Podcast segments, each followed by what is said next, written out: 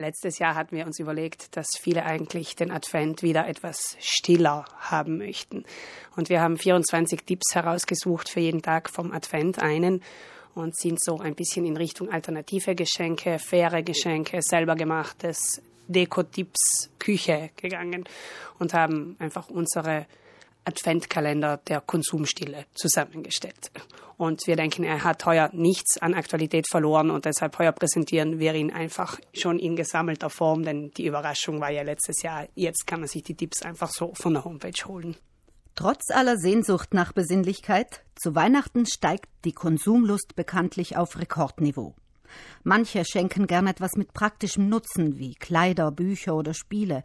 Klassiker sind auch Geschenkkörbe mit Lebensmitteln und Süßigkeiten.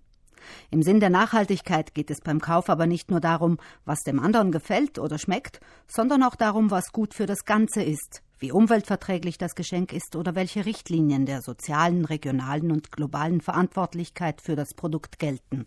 Wer gerne Tee, Kaffee, Zucker, Schokolade oder so schenken möchte, der kann dort einmal einen Einkaufsbummel hinmachen, denn das Angebot ist wirklich sehr groß und das sind Geschenke mit gutem Gewissen und gutem Geschmack.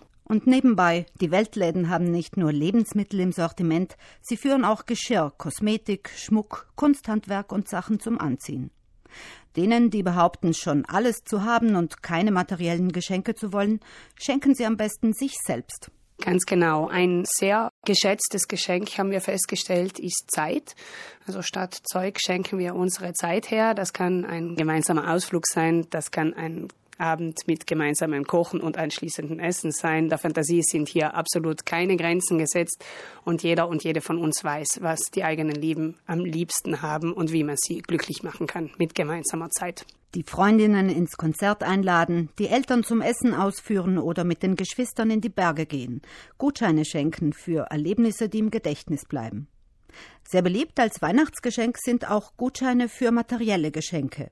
Wer einen solchen verschenkt, tut gut daran, alle Einzelheiten genau im Geschäft abzuklären. Bei den Gutscheinen ist das große Thema immer das Verfallsdatum. Haben Sie eines, haben Sie keines. Um hier unschöne Diskussionen im Nachhinein zu vermeiden, raten wir beim Kauf schon ganz genau nachzufragen und alles genau festzuhalten.